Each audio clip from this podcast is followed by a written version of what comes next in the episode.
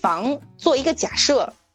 我假设这个惹我生气的人，他不是故意的，他只是蠢，好像中了一箭，你知道吗？虽然你说的是老刘，不是跟你没关系，我就觉得我不知道哪天我也就没有了，而且我是好不容易长这么大。我可以不被什么家庭啊、什么很多的这种东西所控制的时候，我只要在有限的这种社会规则里面去遵守，那我觉得我要尽量的让自己更快乐一些。或者是说我我本质上觉得家庭主妇都是不快乐的，你知道吗？但是我发现有你和这个像我婆婆这种人，她实际上是可以把这个家庭主妇这么一个很特殊的这么一个所谓的职业，就是干的也很开心，你知道吧？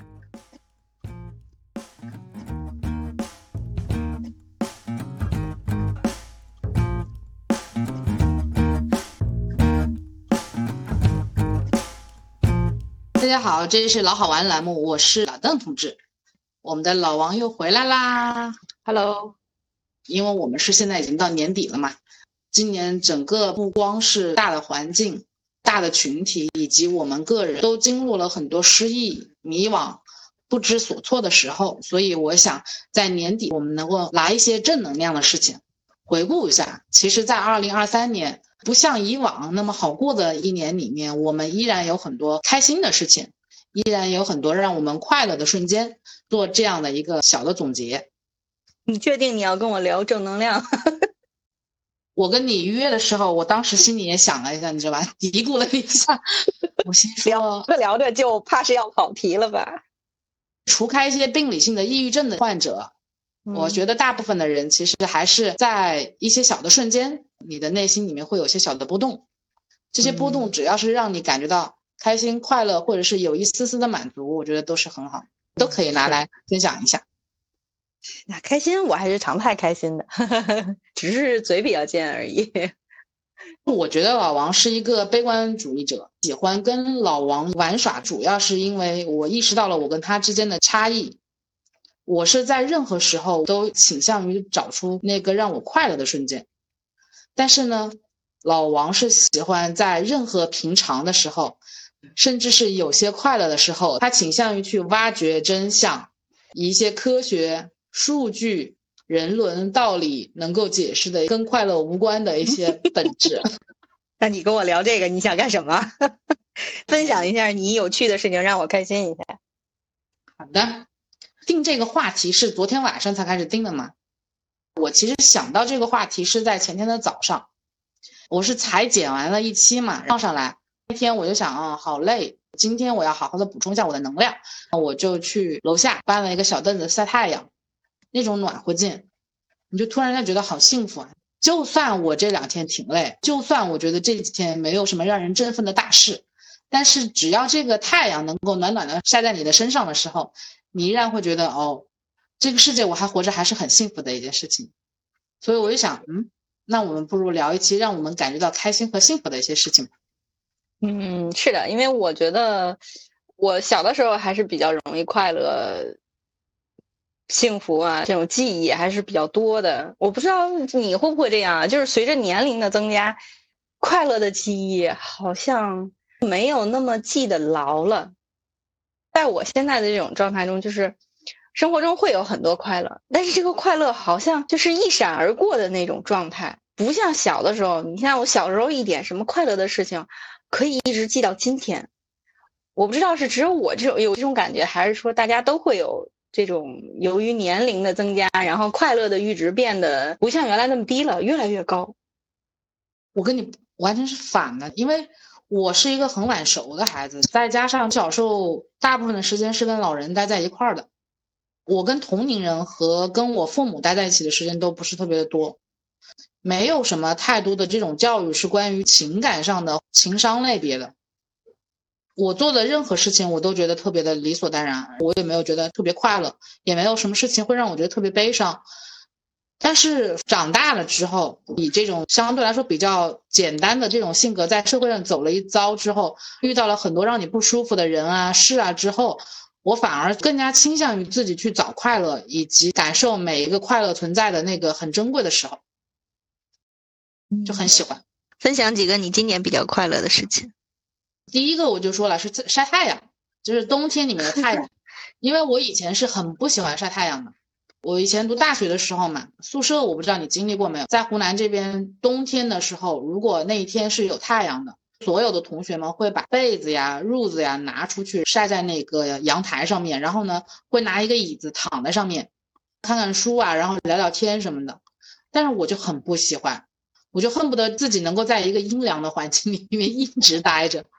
我怕热，我就不喜欢那种太阳晒的焦焦干干的，就包括人家说哇，这个被子今晚上晒了之后就会有那种太阳的香味儿，但是我不喜欢，我也不喜欢那个味道，好奇怪啊！人家的窗帘可能有两层嘛，一层是纱帘，一层就是那个窗帘，对吧？我的也是两层，但是我一层是遮光帘，特别讨厌晒太阳。今年我不知道为什么，主观的一些原因还是什么的。特别是冬天，我感觉可能也有跟生理周期有关系。就年纪大了之后，你的钙合成就变得比较难嘛，有可能是阳气不足。阳光照射之后，然后产生维 D 跟这种太阳反应之后，你会觉得身体很舒服，我就会变得特别喜欢晒太阳，这是一个。还有就是做播客，做播客这个事情，我其实也是经历过几个阶段的。最开始我们做的很佛，就一个月最多出一期，对吧？嗯。每个月录完了、剪辑完了，看到播放量从零变成一的时候，你就变得很快了。第二个阶段，哎，你发现会有一些莫名的惊喜，比如说我们有一期是上了荔枝的首页，它会有一些数据上的变化，参加一些活动会给你一些扶持的一些流量，你也会觉得好快乐。过了一段时间之后，当数据上下浮动的比较厉害，你发现你的情绪浮动也比较厉害的时候，这个快乐就又没有了。这个时候的快乐是你发现了一个我特别想要聊到的话题，就比如说我要聊一期今年让我小开心的话题，这也是我今年的快乐。就播客这个事情，它带给你你跟这个世界的一些反馈，你跟你的粉丝的一些评论，包括你的一些数据的变化，对于这些东西反应之后的情绪起伏，我觉得这都让我很快乐。这个是一个。前段时间你没发现我就是很安静吗？我跟你基本上没聊天。因为那段时间我的情绪是比较低谷的，但是我觉得我有一个优点，我不绝望，我很难绝望。我有了另外的一个收获，我就发现我其实人生可以经过很多很丰富的事情，我很容易被各种各样有趣的事情吸引，去投入进去，然后就忘记我前面要做什么事情。就是我有很强烈的这种好奇心，但是我没有一个持续力，然后就导致。我很多，我觉得这个事情应该有一个比较好的结果的事情，到最后没有好的结果，触发于说我要控制我自己对于其他的一些事情的一些体验，去做一些这件事情我本身觉得很好，而且我到现在我也没有觉得它不好，依然感兴趣，那我这个时候就需要更多一些的坚持，等它有一个好的结果出来。或者是哪怕没有那么好，但它有一个结果出来，这是另外的一种成就感。我觉得我也需要去体验这种东西，我就得到了这样的一个体悟。当我瞬间想通了那一瞬间的时候，我就发现我的人生就是你循环卡在一个瓶颈里面，你很多事情都会卡在这个瓶颈，这就是我的其中的一个瓶颈。你想通了嘛？那一瞬间你又觉得好快乐。佛祖在菩提树下悟了，对，是的，就是悟了。至少我想到一件事情，就是。播客，我经过了起伏的几个心情波段的时候，我可能热情没有之前那么高，但是我在悟的那一瞬间，我就觉得，我这个礼拜的播客主题我要把它想好，我要想我要去聊些什么东西，甚至于我想我还可能还会开一些其他的话题，我就觉得也是很快乐。第四个呢，就是阅读这件事情，其实我的阅读量一直以来都比较大。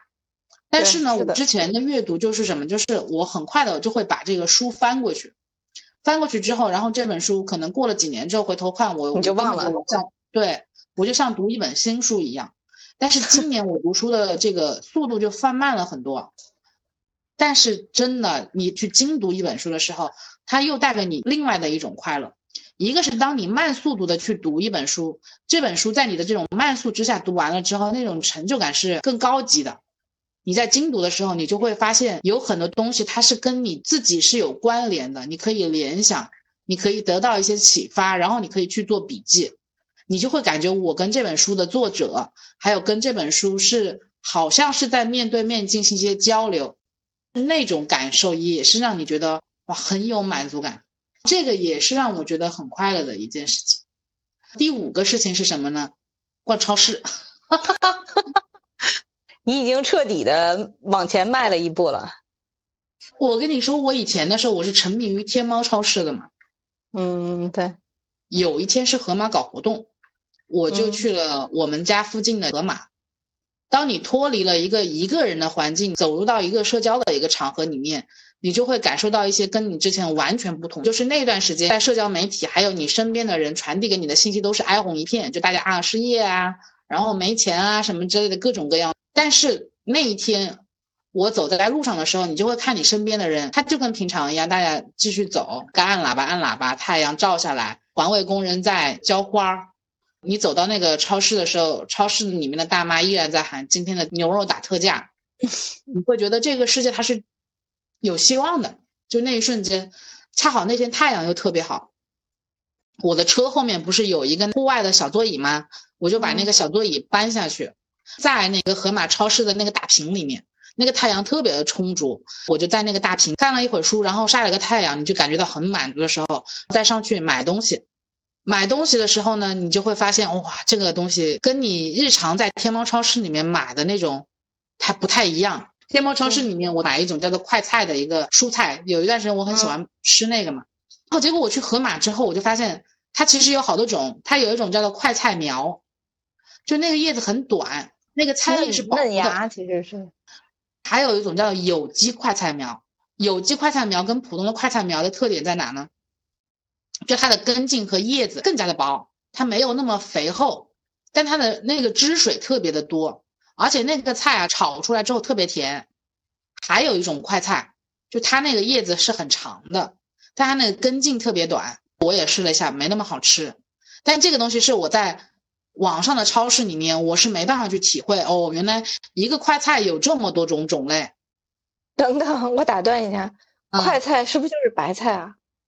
我以前一直叫做白菜，但是后来我发现，我跟我老公说，我说你去买点白菜回来，就是他永远都买不到我想吃的那一种，就去研究那个菜到底叫什么名字。后来我发现那个菜叫做快菜。哦，是早熟的大白菜，形像小白菜，但比小白菜稍大。像小一号的大白菜，挺有意思。那段时间我就发现这个东西就是很有意思，可以值得玩味的一件事情。嗯，我还发现什么呢？盒马的预制菜里面就有很多你值得买的和不值得买的。比如说，它比较值得买的就是它的牛肉丸，现做的那个牛肉丸，现咬的、现煮的，拿回去然后就可以做的那个就是值得买的。同时，我还买了一个速冻的那种缸子肉，那个不值得买。因为它那个羊肉没那么好吃，感觉在冬天来说，那个羊肉就是不够劲。哎，是不是？就说你在实体店的时候买东西，和网络上那种虚拟的那种感觉，实际上是有一点割裂的。你是有很强烈的获得感的。嗯，是的。所以实体商业还是有它的生存下来的道理，虽然被网络冲击了一下。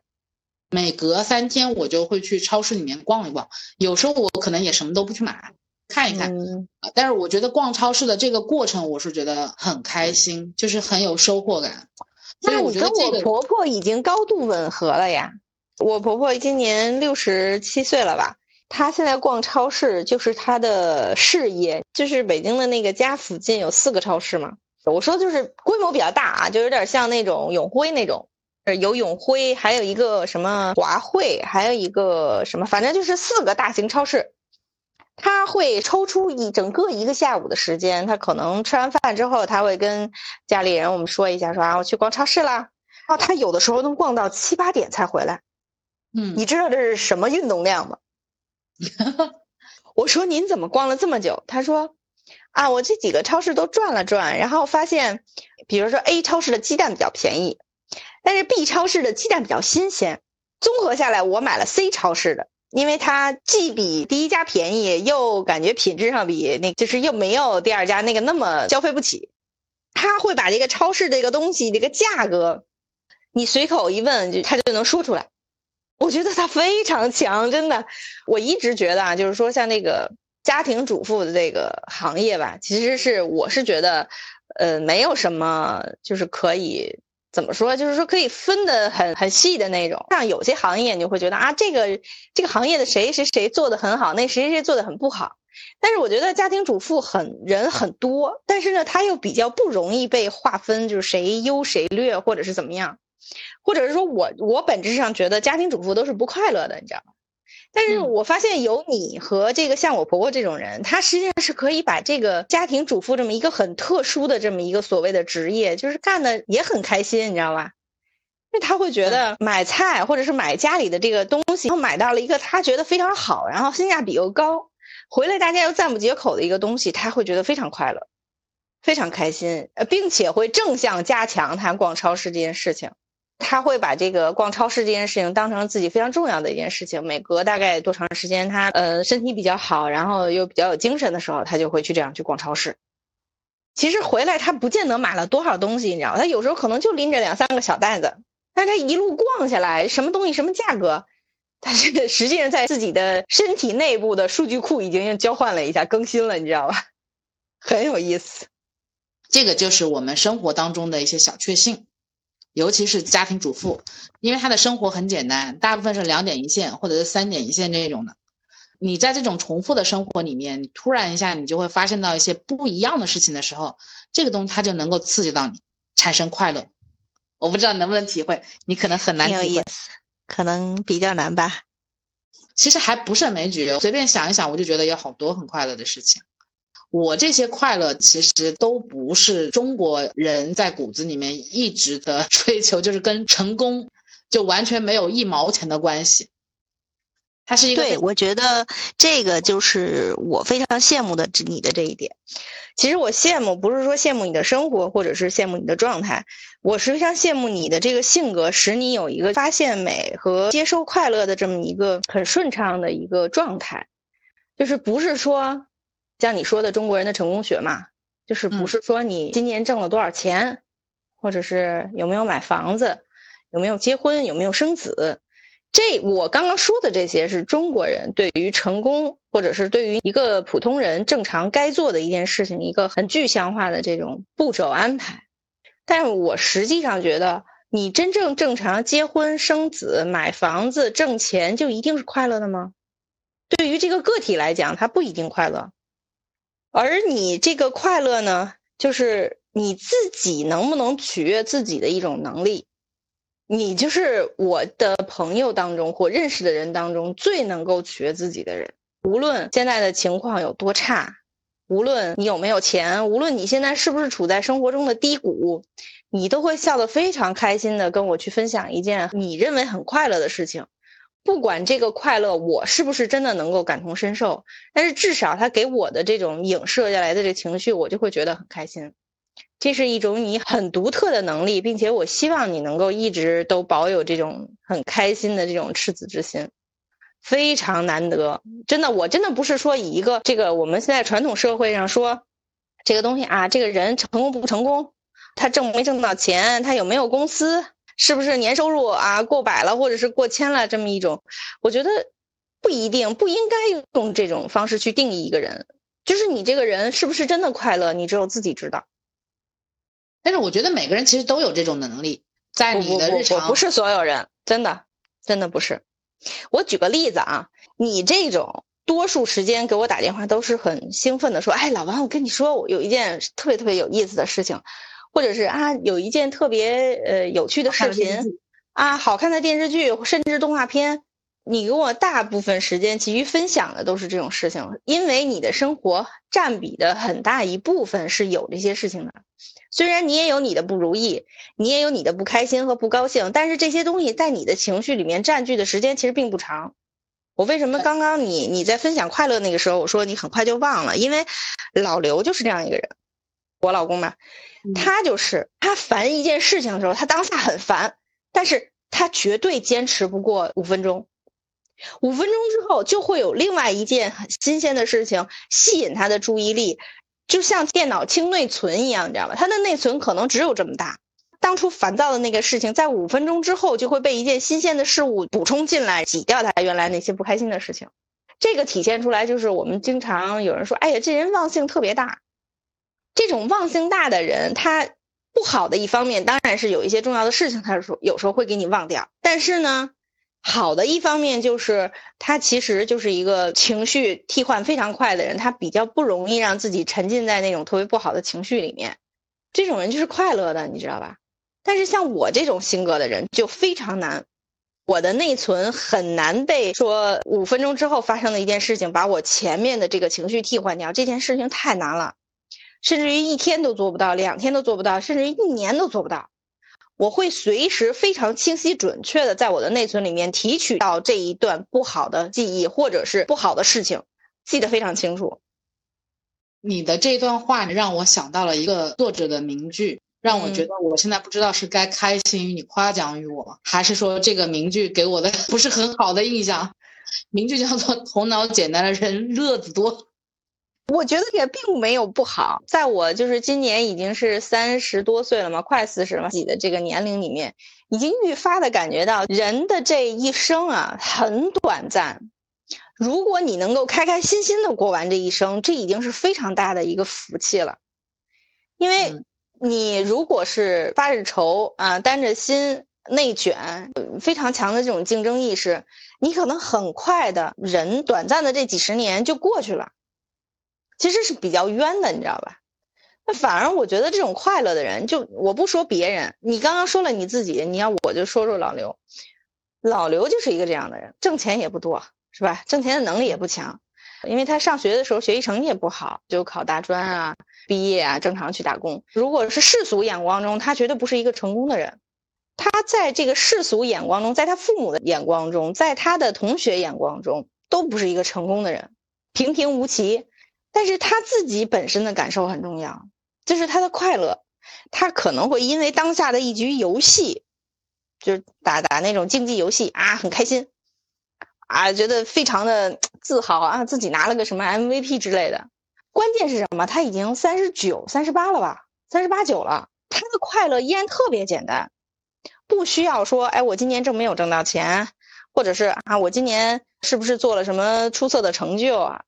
他就是一个普通的老百姓，但是我就想，这个社会上其实大部分，大部分人都是平庸的，都是自己的这一一方小天地，是吧？上有老，下有小，然后自己呢，一步一步的，这个可能用自己不太聪明的脑瓜子考个什么适合自己的学校，然后到社会上去谋生，成为这个整个生态链的一部分。有的人像他这个年龄就很不快乐，那，觉得自己一一事无成啊，用喝酒啊。抽烟啊、打牌啊这种事情去去麻痹自己，可能甚至于还会对自己身体造成一些伤害，或者是什么回家打媳妇儿、打孩子之类的，怨气很大的那种人。但是老刘就不是，哎，我就觉得像所谓的你你说的这种心思单纯的人啊，就是他没有那么多的负面情绪可以积攒，并不是因为他真的很正面，而是他内存不够，他储存不了那么多负面的东西，你知道吗？这是我多年来跟他十几年的婚姻生活总结下来一点小经验。有的人他快乐，不是说他因为他这个人啊有多么成功，或者是有一个非常优渥的环境或者怎么样，不是，就是他在非常尘埃的环境里，他也可以快乐。他就是用这种短暂的五分钟的快乐去填充满了他整个的人生，我觉得这非常难得。你像我有的时候不开心，我前一阵子不是。因为一些家庭啊啊是工作上的原因啊，不是有一阵儿比较焦虑嘛，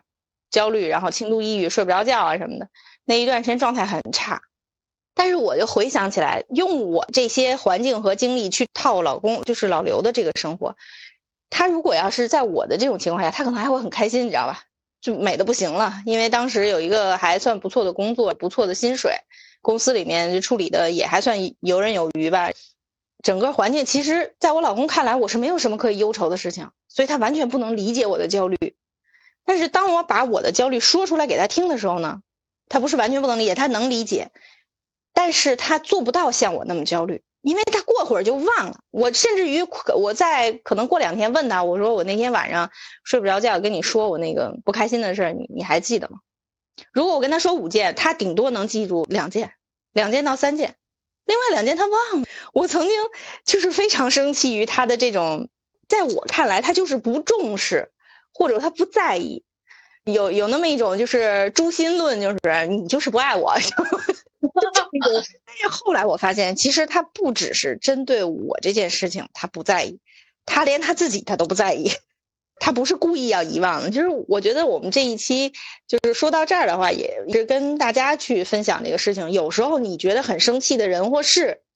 可能不是说他故意的一定要气你，有的时候这些人和这些事他都没有意识到。所以如果说我们生活中有很多难以。其实是自己过不去的事情啊，我们不妨做一个假设。我假设这个惹我生气的人，他不是故意的，他只是蠢，好像中了一箭，你知道吗？虽然你说的是老刘，不是跟你没关系，真的是这样。就像我今天早上，我不是跟你说嘛？我们要要录这个这一期节目之前，我的楼上不是往下高空抛物，扔到我这个小院子里面很多垃圾嘛。今天这个情况比较特殊，连他自己的那个外卖单子一起扔下来了，吃的薯条、什么薯条盒子、汉堡盒子，连袋子一起带快递单子一起扔到我的院子里了。所以今天我就找到人了呀，我就知道是某某楼某某号，跟物业讲了，我说我当时是很生气的，我说这太欺负人了。我跟物业说了之后，物业就找上去了，一看是一对老夫妇，就是年纪蛮大了，应该有五十多了吧。这个老太太就下来了。老太太说：“真不好意思，说我们那天啊，家里面来了好多人，有好多孩子、大人什么的一起来吃了饭之后呢，我们他说我们老两口在厨房收拾，我们并不知道这个小孩子淘气把这个外卖的袋子扔下来了，真不好意思。然后他拿着簸箕，拿着这个墩布来，想来给我们清扫一下。当他跟我解释清楚之后，我当时没那么生气了。”你觉得很生气的这件事情，这个人这个事儿，今天扔外卖这件事情是被解释开了，他人出现了，跟你解释了。但如果他今天不在，或者是说他根本他就没住这儿了，你就一直没有找到这个人，没有听到他这个解释，你对这件事你就会耿耿于怀，你就会认为这个人是故意的，把这个外卖袋子扔到你的院子里面，有一种对立情绪在里面。但其实生活中好多事情都是这样。有可能找不到机会去听这个很蠢的人去解释，但是你从心里面就认为他是坏，而不是蠢。但是如果你的生活充斥着这种情绪在里面，你没有办法解脱自己的时候，我觉得大家不妨就做一个假设，就是这个今天让我生气的这个事，这个人，他不是因为坏，而是因为蠢。你可能某种程度上就能释怀了。这件事他不是故意的，他可能只是恰好。在那么一个时间发生了那么一件他不可能他也不可控的事情，导致影响到你了。如果你在这种就是完全不可证实的事情上啊，就是这件事情你没有办法去证实它是坏还是蠢的时候，你一概认为它是蠢，其实好多的你让你自己非常痛苦的情绪就不存在了。那如果换一个角度说，让你觉得生气的这个人，如果知道了你这个想法，他可能会变得很生气。就比如说，无形当中倒垃圾倒到你们家门口的这一位，嗯，他如果知道了，说原来他这么轻易的原谅我，不是因为别的，而是因为我蠢。你换一句，换一个角度讲，他是不是真的蠢？他往你的门口扔垃圾这件事情，是不是对于你，对于他其实都没有益处？只是单纯的他蠢扔了，他这件事情本身就是很蠢呐。即便是从第三人的角度来讲。他没有任何收益的情况下做这件事情，这就是蠢呐。这形容的非常精准啊！我记得这是当时我看的哪一个，不知道是一个看的一个短视频，还是一一本书里面说的，就说其实有百分之九十甚至更高比例的事情，你认为非常气愤的事情，真的是因为别人蠢，而不是因为他一定要跟你作对。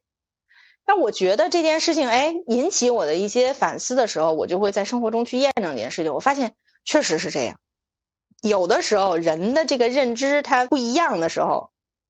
你们没有在同一个平台上去讲的时候，很大比例都是蠢，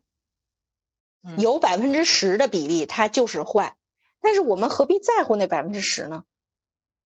如果说我先认为他蠢，后来确认是他坏，那我就按坏的方式再去做就好了。但是最起码我减少了百分之九十的麻烦呀，百分之九十的负面情绪是只有我自己背负。这个人并不知道的，很多时候都是你像比如在车库里面，有的时候老刘也有这种情况，看到别人那个车停的非常的不规矩，就是本来整整齐齐的停车线，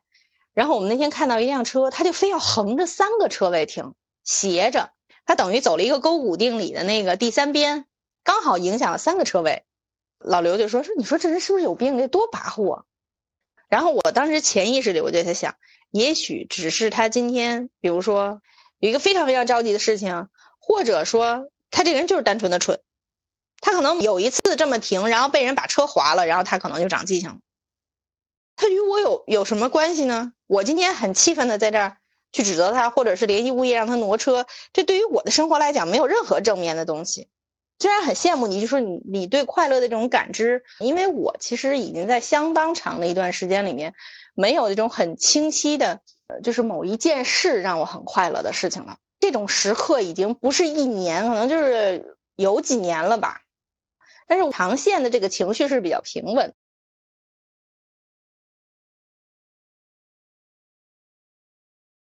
既不会很不开心，也没有很开心的事情，这个情绪让我起伏的话，其实是有一点难的。短时这种气氛，像今天扔垃圾这种事情，短时间我会很气愤，但是很快乐的这种感知，比如说你觉得晒晒太阳的很快乐呀，或者是你觉得读书会很快乐呀，这种短时的很快乐，我确实是，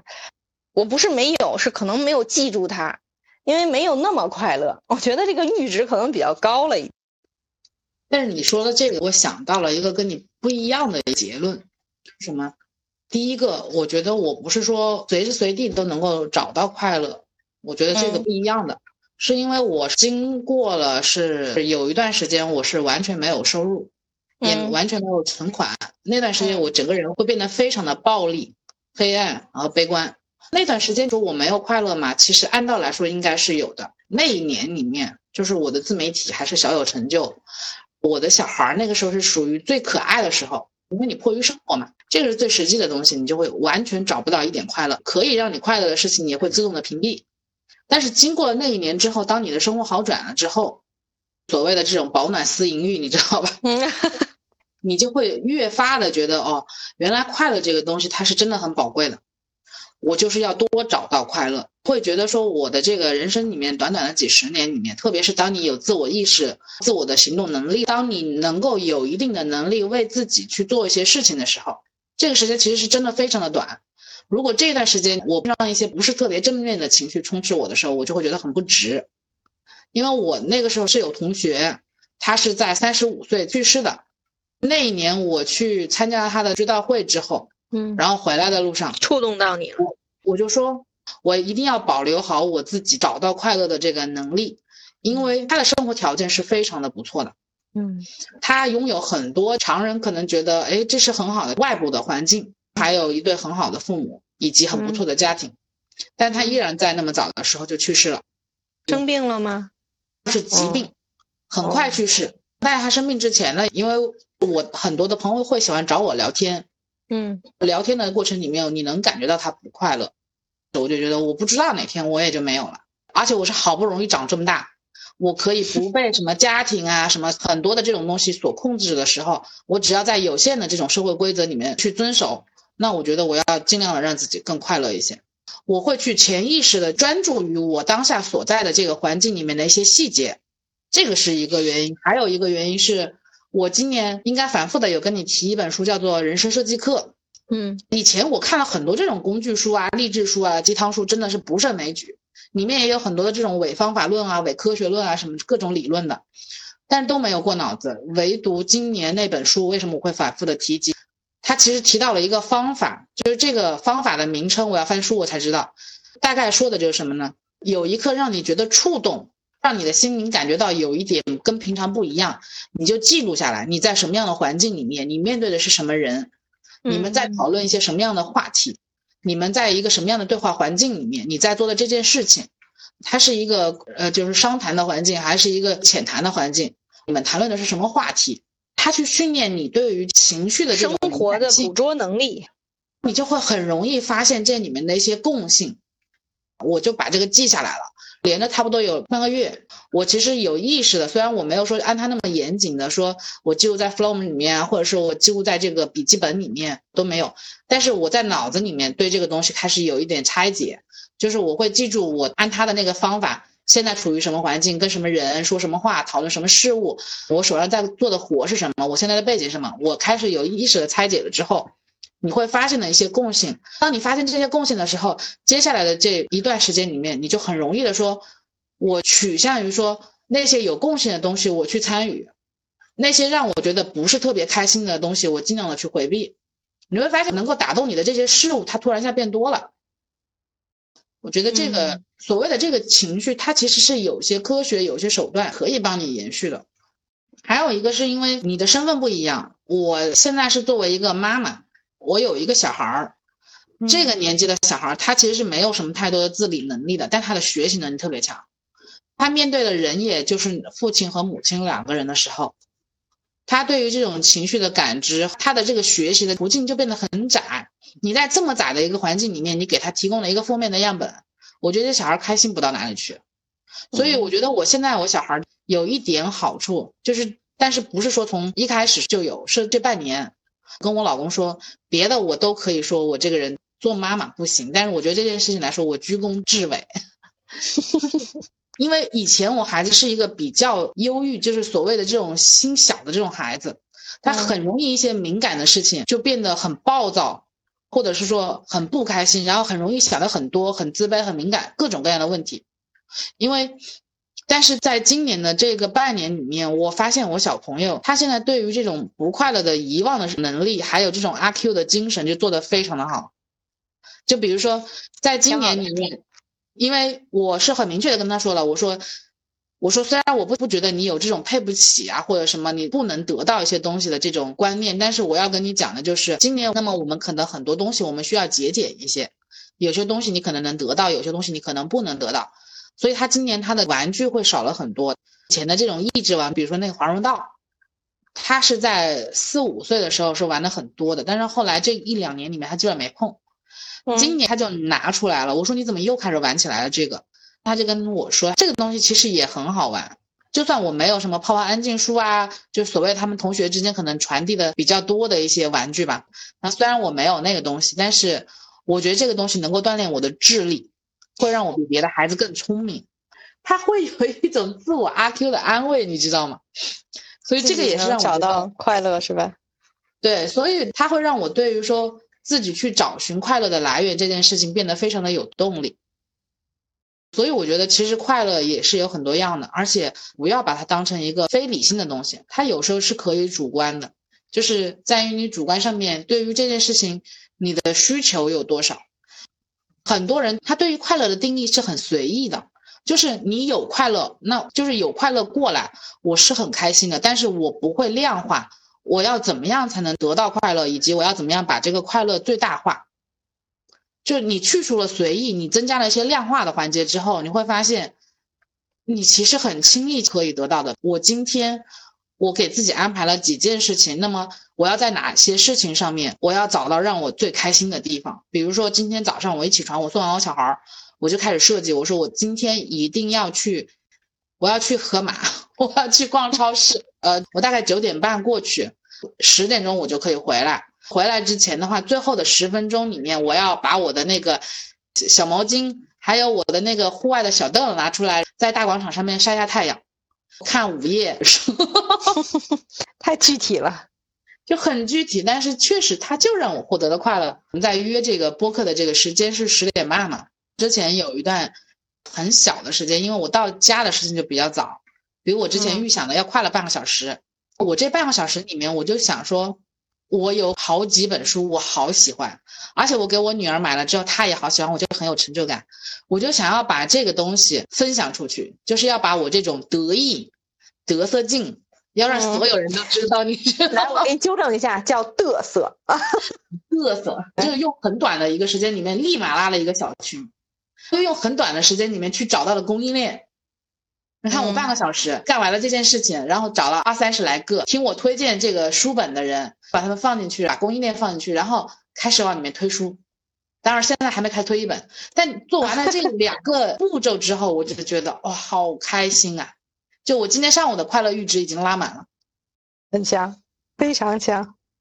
预先安排之后，你就是有快乐的理由了，对吧？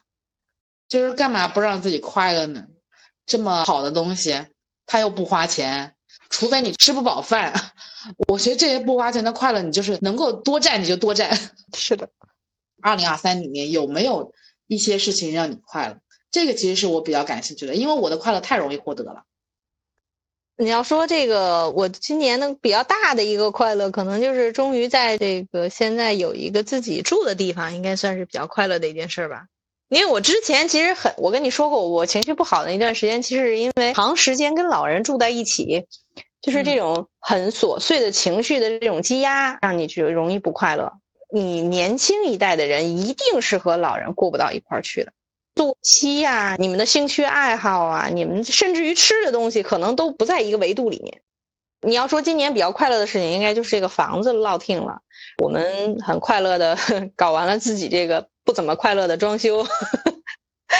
很快乐的搞完了这个装修住进来，我觉得可能就是一个我比较大的一个快乐。还有一个就是很快乐的把长沙的房子顺利的租出去了，也是我一个比较近的快乐。但是我的快乐一年有两个就非常不容易了，你知道吧？我的快乐大多是跟解决我现在一些比较大的问题有关。你比如说，这个房子这个事情，就是能跟父母分开住了，能跟这公婆分开住，一个自己的这个小家，可以比较自在的想穿什么穿什么，想想吃什么吃什么，就是这么一种。我这个人呢是非常敏锐的去感知到别人情绪的人。就我不像老刘，他可能他他父母开不开心、高不高兴，是不是有什么欲言又止的事情，他比较不关心。但是呢，我是一个这个感知太过于敏锐的人，就是敏锐到我可能自己觉得都我不应该这么多心。但是这种敏锐感呢，就会导致你有非常重的一个心理负担，你总会觉得，哎，我这件事情会不会让他不开心了，或者我那件事情是不是增加他的工作量了？或者，哎，我今天我要想洗这个衣服的话，我是不是要干涉到他们老人的一个空间了？很多很多很琐碎的事情，真的，我们可以改天单独拉一期出来，就是跟父母之间，或者跟这个就是跨辈人之间的这种相处的一些趣事啊，你可以单练一期。但是，就是长期的跟别人这种琐碎的接触，会让你有非常重的心理负担，同时呢，就会对于自己这种三十多岁了还没有一个自己独立的住房的这种懊恼。其实会让你就不快乐，所以今年呢，成功的解决了这个问题，也成功解决了老刘的一个心病，就是他之前也觉得他的父母跟他之间的关系不像我跟我父母话那么多，可能男孩子跟父母之间的话都会比较少吧。他之前也觉得父母对他的有一些可能期许啊，他做不到，然后他虽然他很快就忘了，但是他也会时刻知道这件事情，就是说父母对他其实不是很满意啊，或是怎么样。会对于父母有时候气头上的指责呀，或者是这种，哎，中国式父母都这样嘛，就是骂人骂的比较狠嘛。骂完了之后，他也会对一种，就是说我没有长成我父母希望的样子，我这个号是不是养废了？就是这种自我质疑也也有一些。所以说，最后是因为爷爷过世嘛，爷爷的这个房子卖了之后，这个钱父母拿来全部都给他买房子了，他就会觉得啊，其实我我爸就是表面上嘴上骂骂我，他还是爱我的。我们两个之间现在达成共识的一个观念就是说，如果这个人他只只是用嘴爱你，那他可能不是真的爱你；如果他嘴上说不爱你，但是他的钱都给了你，那他一定是爱你的。他因为有一阵儿就是情绪不好的时候，说哎，他真的活得没劲。他说要跟父母说，要不你 再抱一个，也是这种自毁的情绪。最后这个房子一定下来一买之后，我就跟他说，我说你你觉得你父母可能跟你之间情绪连接比较差，然后觉得你父母对你不满意或者怎么样？我说但是你是他们唯一的孩子呀，他们怎么可能不爱你？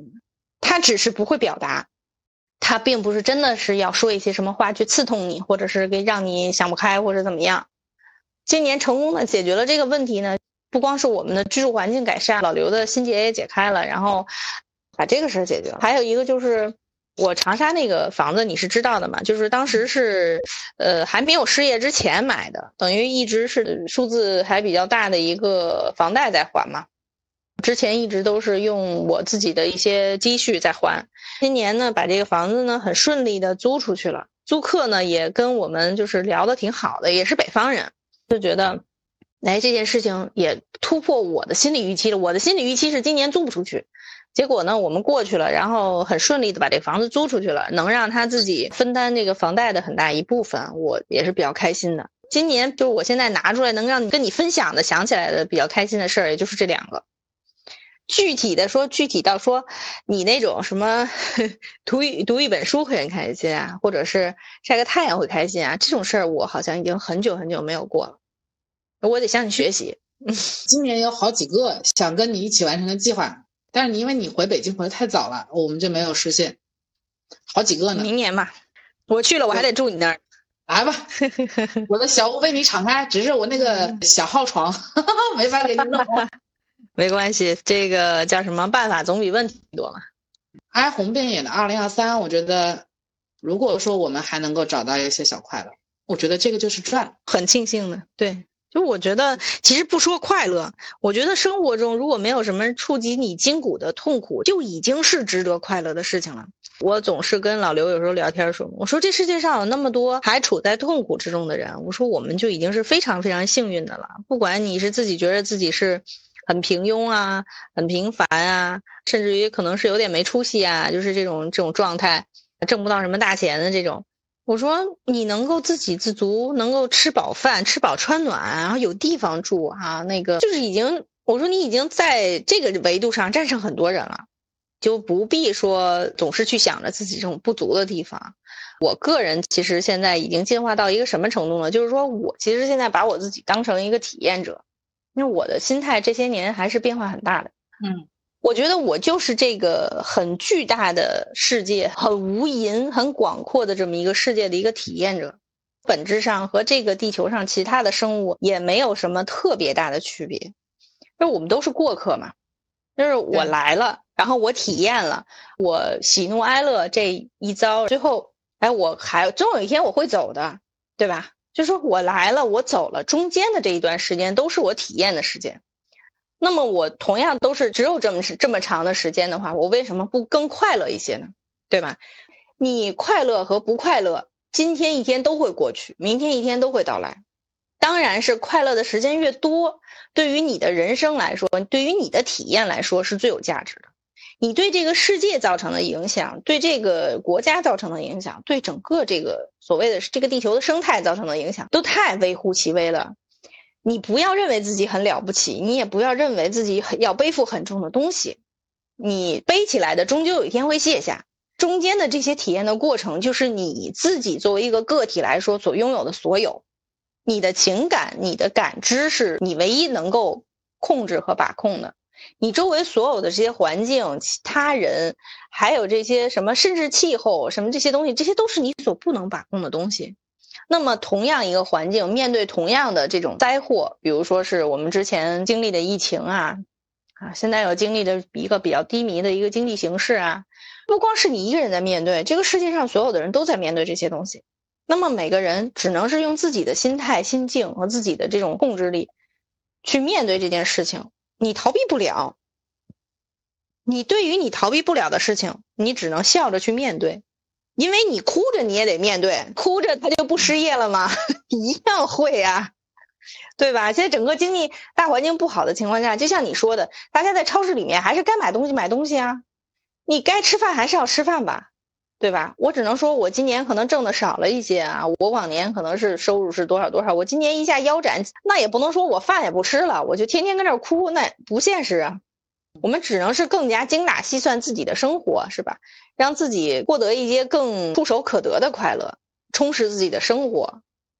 其他的，我觉得毫无意义。一个多小时到尾声了，我就是想在这个尾声里面，跟我身边的有一些朋友，其实也想跟他们说。只要你不要老想着说，我就是希望别人能高看我一眼，其实你就非常容易在生活里面找到一些很简单的小幸福。让大家就是人承认自己是平凡的这件事情，其实是很重要的。是的，就是这样。好吧，那这期就这样呗。拜拜，下期见。下期见喽。